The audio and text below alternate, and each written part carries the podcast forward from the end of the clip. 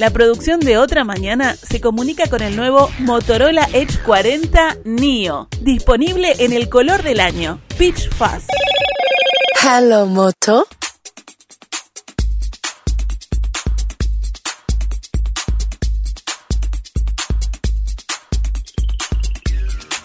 El 14 de marzo del año pasado, el diario El País titulaba Trabajan contra reloj en minas por sequía histórica. La nota se acompañaba de una foto de un dique completamente seco. Ese sería uno de los tantos títulos que día tras día la prensa utilizaría para describir el peor déficit hídrico de los últimos 74 años. Sobre mitad de 2023, el abastecimiento de agua complicó directamente a la zona sur del país y en particular al área metropolitana. Y en un momento de una semana estuvimos a punto de no tener más agua potable o bebible para su consumo. Apurado por las circunstancias, el gobierno desplegó una serie de medidas e incluso la aprobación en el directorio de la empresa OCE del proyecto Alasatí o Neptuno. En estos días la noticia es otra Días pasados, el observador informó que en enero de este año disminuyó el consumo de agua potable cuando el promedio se ubicó unos 60.000 metros cúbicos por debajo. La tendencia viene manteniéndose en febrero. En los primeros 14 días de este mes, el promedio es de 608.307 metros cúbicos, mientras que en 2023 fueron 659.075 metros y en 2023 la cifra se ubicó en 629.277. En la empresa manejan algunas hipótesis. Mencionan la reducción de las pérdidas, una pérdida de confianza de parte de los consumidores o un aprendizaje justamente de parte de los usuarios. ¿Cómo estamos hoy? Efectivamente aprendimos algo. El escenario ocurrido en 2023 no volverá a repetirse cuando esté en funcionamiento Neptuno. Vamos a conversar de este y otros temas en nuestra entrevista central con Raúl Montero, presidente de OCE. Montero, ¿cómo le va? Buenos días, gracias por acompañarnos. Muy buenos días, un gusto estar por aquí. Ayer repasaba algunos aspectos antes de, para preparar la entrevista y, y, algunas declaraciones de usted. Usted está ingresó a OCE en el año 86. Sí, eh, sin, sin haberme recibido todavía, siendo estudiante. Eh, ingresé y, comencé a trabajar en, una gerencia que ya no existe, que es de, se llamaba Funcionamiento del Interior, que tenía que ver, era una gerencia que coordinaba o, dirigía todos los servicios del interior, o sea, este, dejaba por fuera Montevideo de su competencia eh, luego que me recibí, empecé a trabajar como apoyo de otros jefes técnicos, este, que fue, la verdad que fue un aprendizaje muy útil, muy, muy bueno, con algunos colegas que ya me llevaban unos años en la función.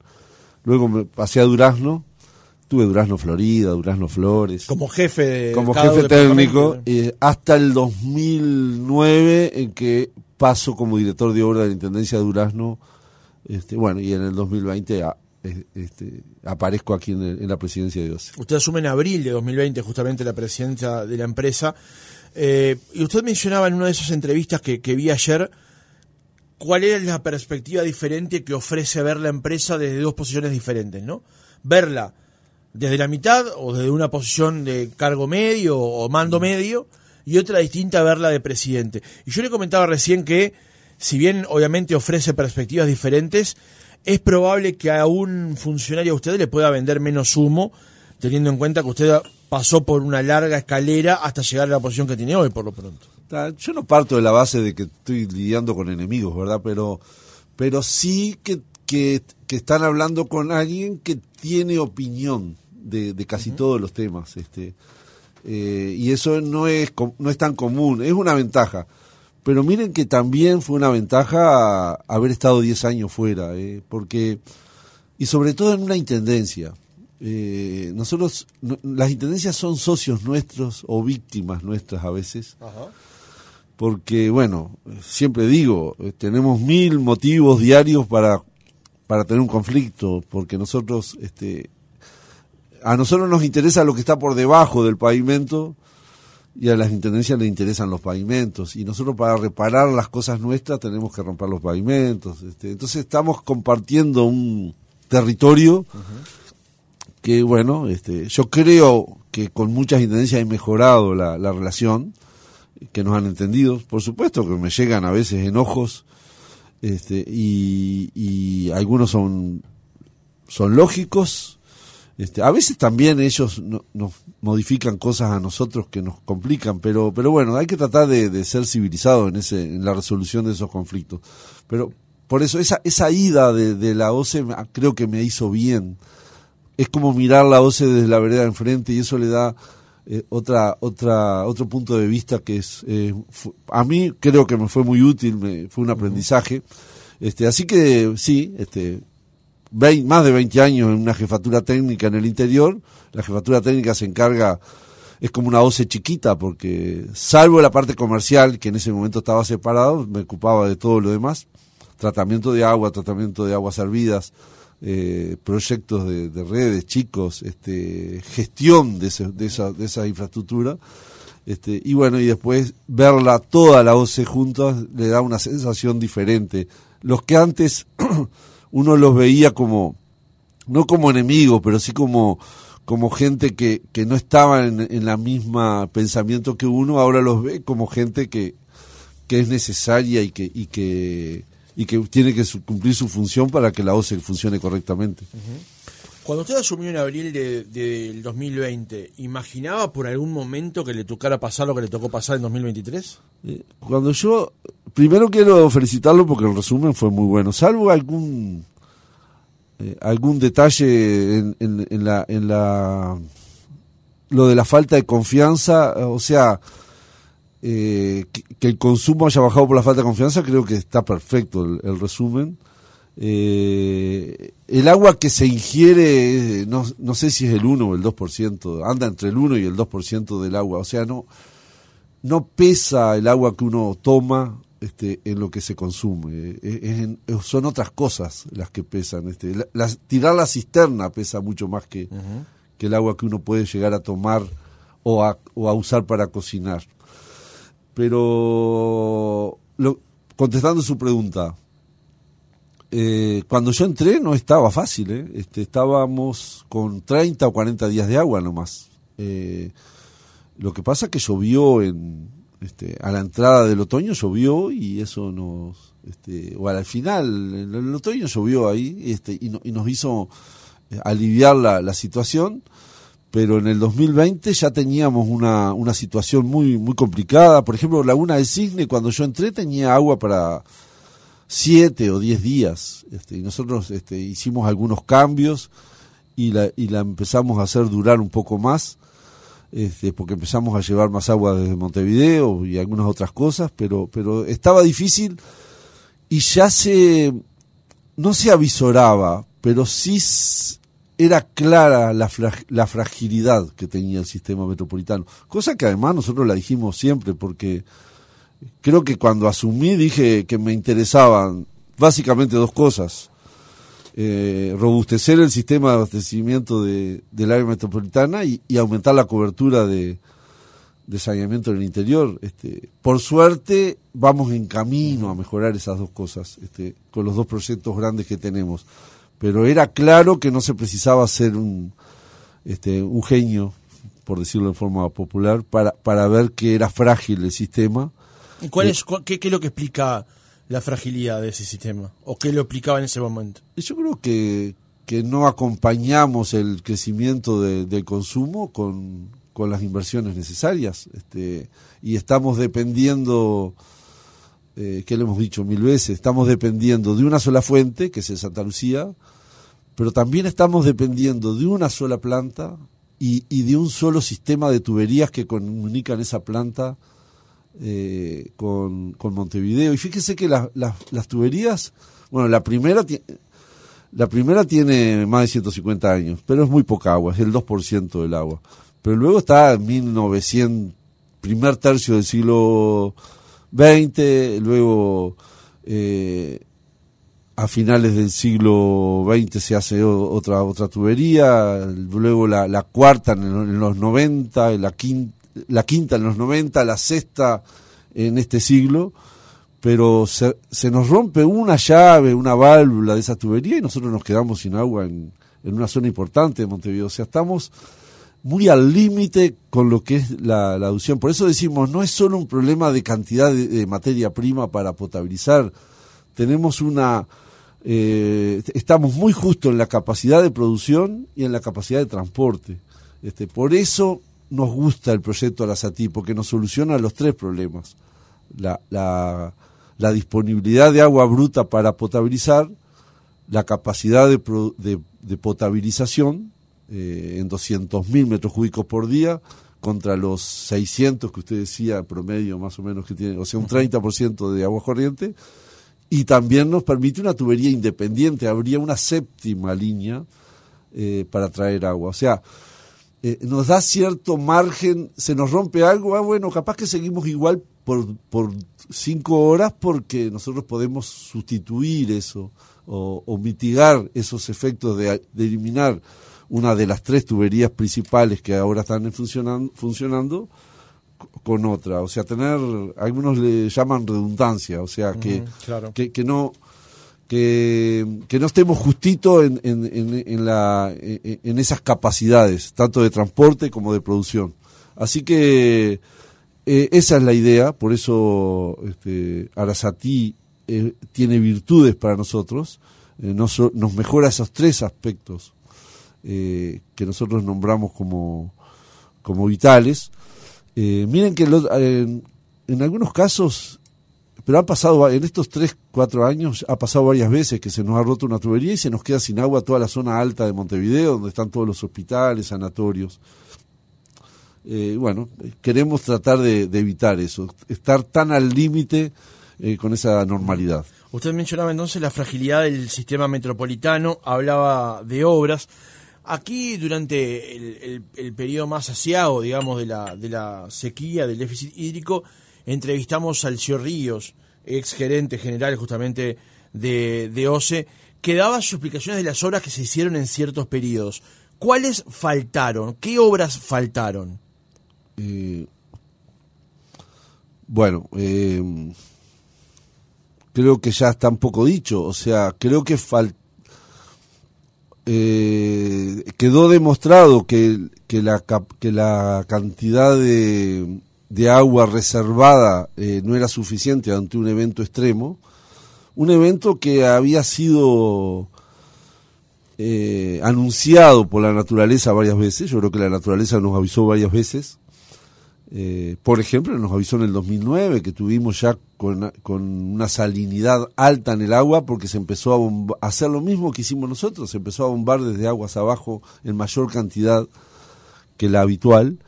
Eh, y bueno, y, como dije yo cuando ya cuando entré ya estábamos en una en una en una cuenta regresiva que es muy difícil de, de aguantar, ¿verdad?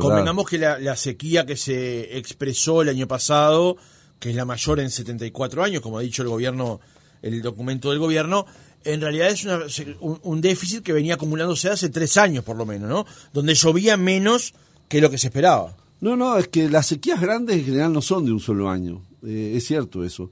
Eh, hablamos que en el 2020 ya teníamos este, problemas, luego vino algún año más o menos que llovió, no sé si lo normal, yo creo que siempre por debajo de lo normal en el 21, este, no recuerdo bien las cifras ahora, pero y, en el 23, yo estuve mirando el 22, por ejemplo, también estudiando para este, comparando y estábamos en una situación mejor que la que la actual pero por ejemplo la situación del año pasado era muchísimo peor que la actual, ¿verdad? Este, si quiere después decimos las cifras, pero sí.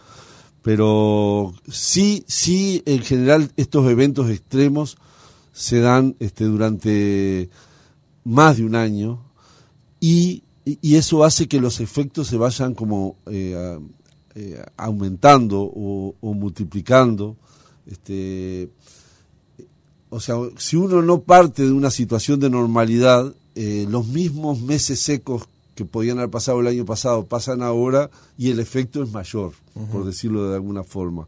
Eh, y, y, miren que todavía no se ha normalizado, si uno recorre el, el país. Yo el otro día fui a San Ramón a, un, a la mesa de plenario de alcaldes por el tema de saneamiento que afecta a muchos, va a afectar a muchos de las localidades de, con alcaldías. Eh, y uno mira los bañados, o sea, las zonas bajas, los humedales, y están secos en general. O sea, y, y los ríos, cuando no llueve, corren porque el terreno les aporta agua. Si no les cae agua de arriba, alguien les da agua para que no se corten. O sea, un río no se corta porque no llueve en una semana. ¿Por qué corre? Y bueno, porque hay terreno aportándoles agua.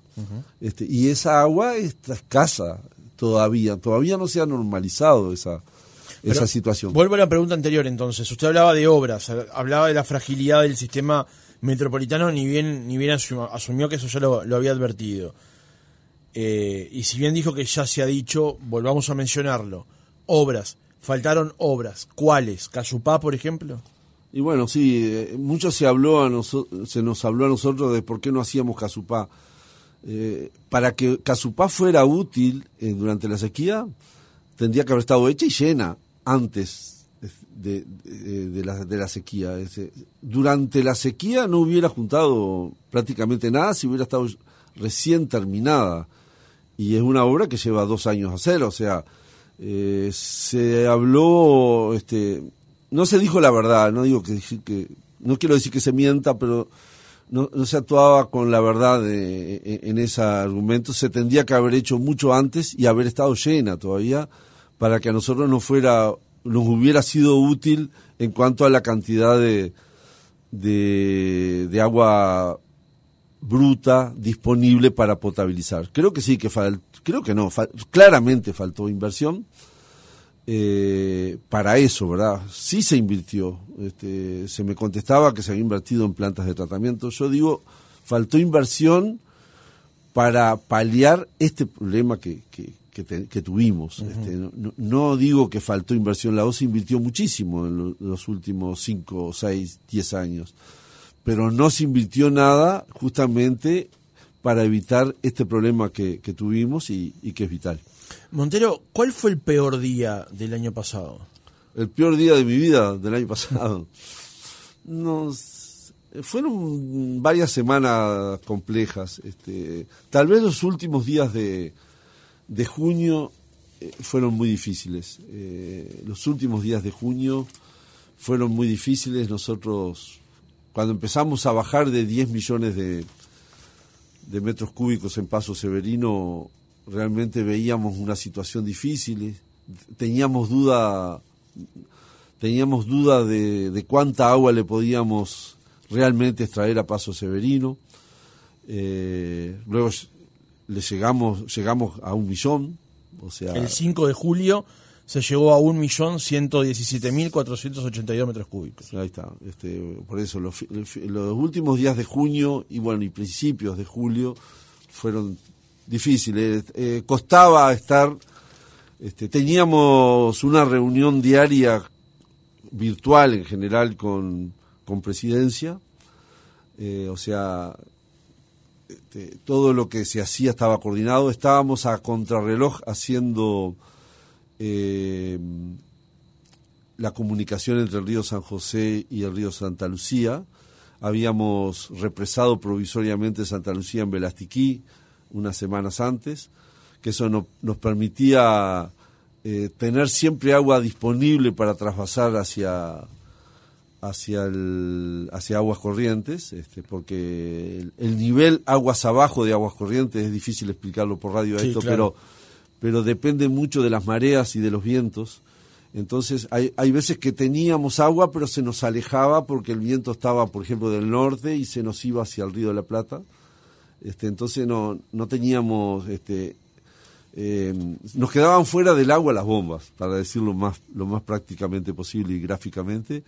Entonces se hizo una represa provisoria eh, de tierra, eh, 10 kilómetros aguas abajo, es un lugar este, práctico para hacerlo, se eligió ese lugar por eso, y eso nos permitía siempre tener disponibilidad de agua para bombar, que la necesitábamos porque de no ser así, eh, la única forma que teníamos era, era abrir más Paso Severino y no teníamos casi nada de agua, porque el río Santa Lucía Grande nos traía poquísima agua. O sea, Ahí se juntaban agua de tres lados, de Santa Lucía Grande, de Pasos de Santa Lucía Chico, que estaba en Paso Severino, y de aguas abajo del Santa Lucía Grande también en este caso. Este, y, pero, pero queríamos tener siempre disponibilidad de esa agua y para eso hicimos Velastiquí. Eh, después terminamos haciendo otro en, en Bullenthal, en el río San José. Era una forma de preservar el agua dulce que todavía había allí que y para que no se nos mezclara con, con el, agua salada del Santa Lucía, porque ya estaba salada en ese momento.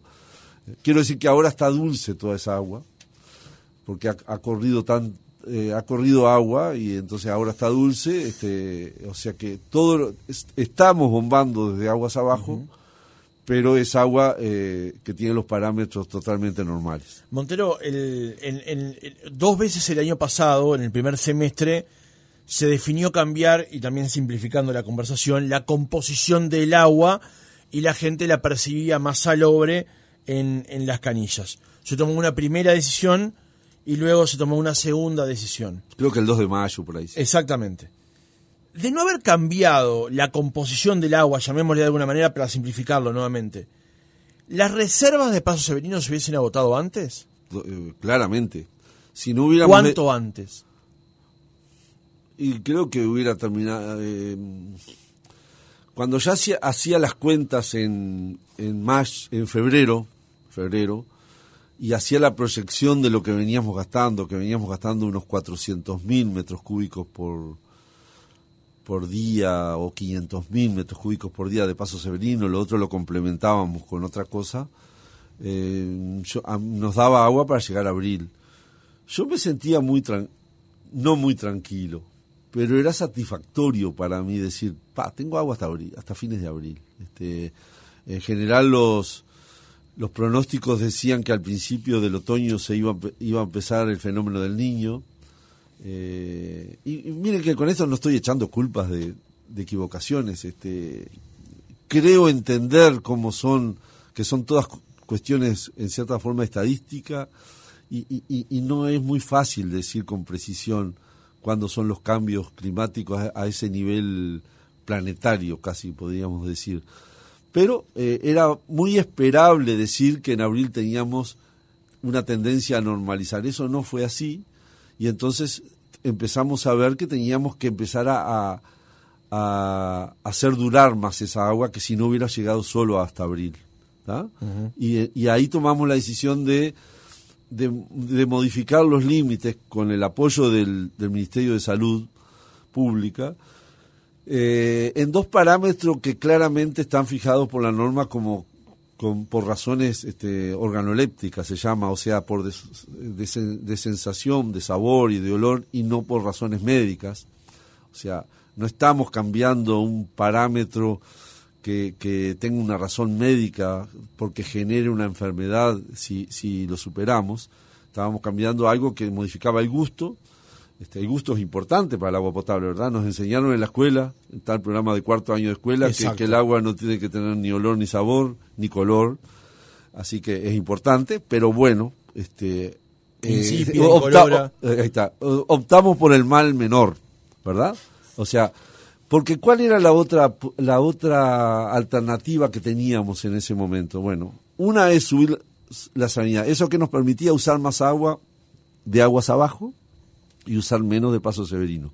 En Santa Lucía era una cosa que cada vez nos traía menos y bueno, y la aprovechábamos, pero, pero las variables que tenían éramos, era paso severino y aguas abajo, ¿verdad? El hecho de que de, de aumentar el nivel de cloruros nos permitía, y sodio, nos permitía usar más la de aguas abajo y menos la de paso severino y así duramos más, como bien dijo usted. Eh, la otra alternativa era, bueno, le empezamos a dar agua por zonas a Montevideo. Eh, se hizo en algunos lados, en San Pablo se hizo hace 8, 7, 8 años, vivió una crisis terrible, similar a la que está viviendo Barcelona en este momento. O sea, sí, es desesperante lo que está viviendo Barcelona. Sí, o sea, y, y, mire que no, no me afilio a la, teoría mal, a la teoría de mal de mucho consuelo de tontos. Este, digo que a veces contra la naturaleza, la naturaleza tiene, y yo a veces digo gracias de que hay cosas contra las que nos cuesta luchar, porque nos da un poco más de humildad y eso está bueno. Este, pero pero a ver cómo estábamos este la, la opción era era dar agua por Cortar zonas por zona, eh, Claro, dar por pero. ¿qué, qué resignábamos si hacíamos eso la calidad bacteriológica del agua o sea si uno no tiene continuidad eh, en un suministro de agua no tiene calidad bacteriológica porque si uno tiene presiones cero en la red durante tiempos prolongados lo que lo que el riesgo que corre es que se introduzcan cosas en la red de afuera Claro. y eso este hace que entren virus, bacterias, este hasta otros bichitos un poquito más grandes. Eh, entonces optamos por cambiar los parámetros, modificar, como decía usted, eh, la calidad, eh, en este caso físico-química, y mantener una continuidad de, de- de presiones y suministro eh, con esas características, pero eso nos permitía que a nivel bacteriológico teníamos este, una calidad excelente, porque este, a nivel bacteriológico no, no, no había problemas de, de coli fecales, ni, que es un indicador y ni, ni presencia de ninguna bacteria patógena estadísticamente. Vamos a ir avanzando, Montero, porque se definió y se ejecutó una obra para dar justamente seguridad en el abastecimiento del agua potable, que fue el trasvase del río San José, justamente, que comenzó, ni bien los caudales de ese río lo permitieron, y se desarrolló en un tiempo récord, según el gobierno, de un mes esa obra justamente. Cuenta con una capacidad para suministrar 200.000 metros cúbicos al abastecimiento de la zona metropolitana, un tercio de lo que suele consumir a diario. Dos preguntas con respecto a esto. La primera es, ¿hoy en qué está esa obra? Y la segunda pregunta, y creo que es mucho más importante aún, es, ¿por qué no se hizo antes esa obra del trasvase del río San José al río Santa Lucía? Se lo pregunto porque la empresa, cuando usted asumió, asumió, esto ya estaba en los papeles y la obra no se llevó adelante. La razón es, la pregunta es ¿por qué? Bueno, eh, ¿en qué está la obra? La obra eh, siguió luego de que empezara a llover y a- eh, al principio era entre el río San José y Velastiquí y, lo- y, lo, y, y lo- y volcábamos esa agua que se bombeaba, porque se llegó a bombear algunos días, después empezó a llover, se bombeaba entre ese espacio que está entre Aguas Corrientes y Velastiquí, ¿verdad? este, Velastiquí este, empezó a tener otra función también. Este, no solo la de asegurar un nivel de succión, sino también eh, como un depósito provisorio para que luego lo, lo tomaran la- para esa agua que recibía del río San José. Ahora podemos decir que la obra continuó y, y- y ya llega a Aguas Corrientes. No la hemos usado todavía. Eh, le faltaban algunas, este, algunas piezas que, para darle seguridad al, al bombeo, mm, eh, unos temas técnicos que cuando hay una tubería larga se, se le ponen protecciones porque es peligroso, no se puede bombar así sin, sin algunas protecciones. se- hay algún fenómeno de golpe de ariete que, que puede hacer que se rompa la tubería si no se le este, si no se le colocan esas protecciones. Y ¿Pero es- hoy es utilizable? Sí, y yo diría que a fines de este mes, si seguimos con la tendencia que tenemos, yo diría que, lo, que, la que empezaría a funcionar. Porque nosotros tenemos 50 y, casi 56, 56 millones de metros cúbicos en Paso Severino. El año pasado teníamos 30 a esta altura del año. Eh, pero, pero bueno, ya nos pasó una vez y queremos queremos vamos Curarse a en salud. y queremos curarnos, sí vamos a ahorrar Paso Severino lo más que podamos o sea que eh, en la medida que, que- que consigamos colocar esas protecciones eh, hace unos días estuvimos hablando con gente de la empresa este eh, vamos a poner en marcha esa, esa tubería creo que, que bien dice usted curarse en salud. Ahora, no es eh, em, la idea de, de agua, de bombear agua del río San José surgió sobre la marcha, no, es- que estuviera eh, en la empresa. Eh, en realidad, llegado el momento, era la única agua dulce que teníamos a menos de a 30 kilómetros, de, a un radio de 30 kilómetros.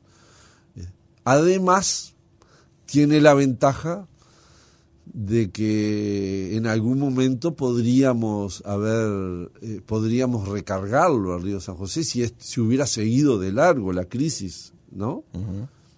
Pensando en su cercanía con el río de la Plata. La propuesta de trasvasar agua del San José al Santa Lucía no estaba antes arriba de la mesa y sobrevino la idea en medio de la sequía. Hay una vieja idea, hay una vieja idea de hace 20, 30 años que era eh, en una crisis, tal vez que amagó como hacer similar eh, de traer agua del río de la Plata mediante una mezcla de tuberías y canales y seguramente usaba el río San José como intermediario, este sí, y recogimos esa idea, sí, sí recogimos esa idea, pero no estaba en, arriba del escritorio este, cuando cuando eh, cuando la cuando nosotros asumimos, no estaba arriba de la mesa. ¿Y, ¿Y por qué no lo hicimos antes? El río San José no tenía agua. O sea, eh, lo que pasa es que empezó a llover más para esa zona, para la cuenca del río San José, que no es despreciable. La cuenca del río San José es de 3.500 kilómetros cuadrados y Paso Severino es 2.500 kilómetros. Fíjese que la cuenca del río San José es mayor que la de Paso Severino. La de Santa Lucía es enorme, anda por 9.000 kilómetros cuadrados, toda Santa Lucía, ¿verdad? Eh, creo que si le sumo San José debe andar en 12.000. Este, pero aguas corrientes, la cuenca de aguas corrientes debe andar en 9.000 kilómetros cuadrados. O sea, tener ese aumento de cuenca este, me viene, nos viene bien. Pero, pero, en, el, pero en febrero, en marzo, estaba seco. San José tenía problemas de agua. San José estaba bombando Laguna de la Reina, ah, se me va el nombre de otras lagunas, este, que están aguas arriba. Sí, que antes de los problemas en la zona metropolitana, recordemos, había problemas al este del Uruguay, había problemas en Nueva Helvecia, había problemas en Minas y San José. Y San José, justamente. O sea, eh, después, obviamente, todo se concentró aquí por razones yo, obvias. Yo diría, yo diría que la única agua que tenía el San José era el agua que pasaba por la, por la ciudad.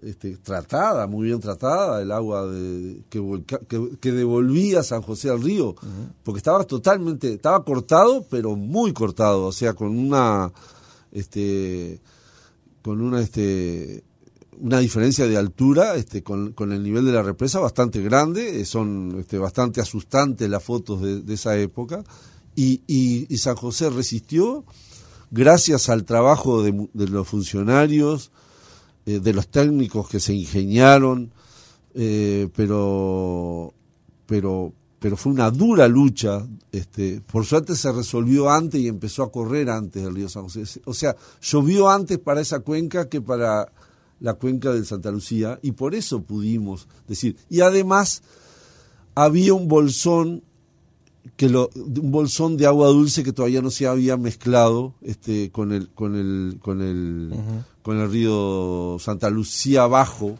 por, llamémosle así, que estaba muy influido por el río de la Plata. Montero, tenemos poco tiempo y quiero introducir por lo menos dos temas más, eh, pero le hago una pregunta y le solicito una respuesta breve. Eh, ¿Qué uso se le ha dado a la planta desalinizadora que compró el gobierno? Bueno, eh, voy a tratar de ser breve, Francisco. Eh,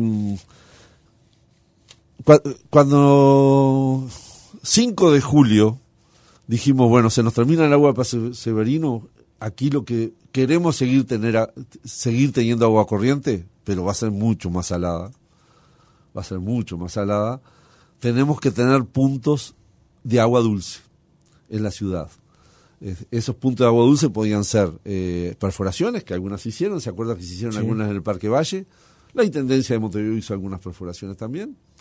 Eh, podríamos tener camiones cisternas provenientes de usinas que ya se estaban normalizando a, esa, a ese momento, ¿verdad? O enchufar, si me permiten, eh, una desalinizadora en la propia agua nuestra, que, estaba, que iba a estar salada, demasiado salada, y volverla dulce mediante la desalinizadora.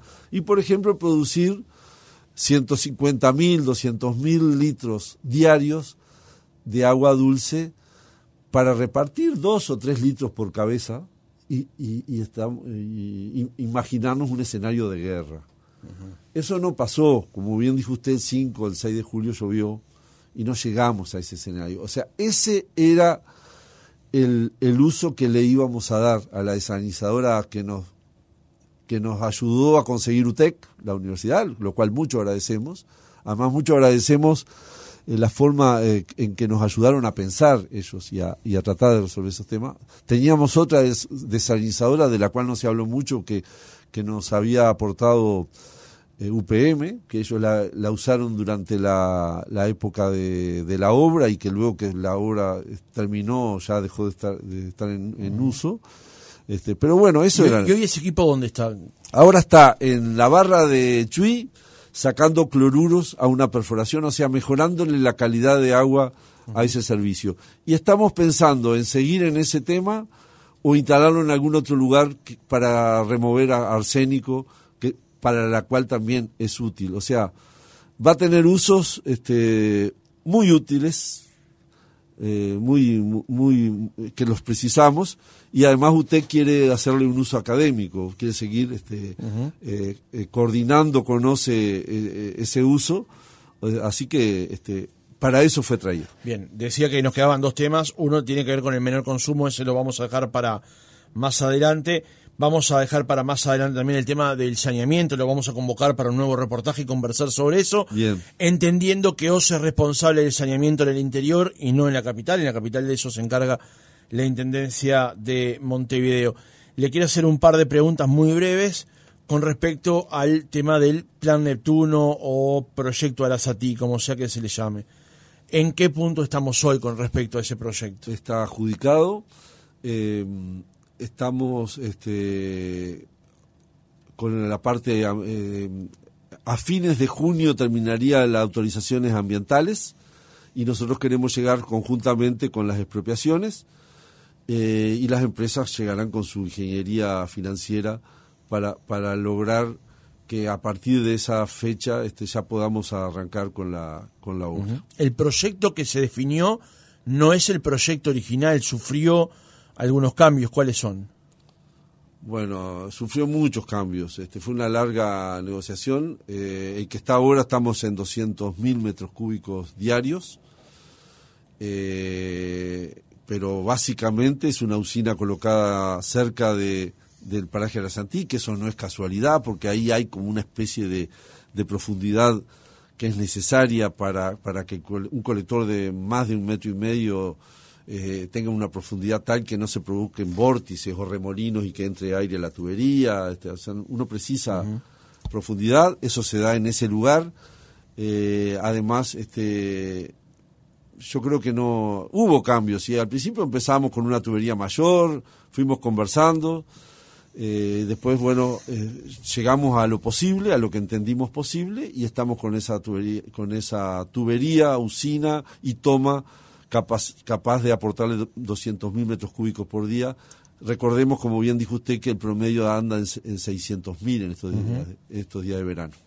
El hecho de que esté funcionando Arasatí o Neptuno en algún momento y vuelva a darse una coyuntura como la que ocurrió el año pasado, que como dijo usted es el acumulado de tres años anteriores por lo menos, hace que no lleguemos nunca más a, una, a un punto como en el que estuvimos el 5 o 6 de julio del año pasado? Bueno, yo hago eh, el nunca más es difícil de decirlo.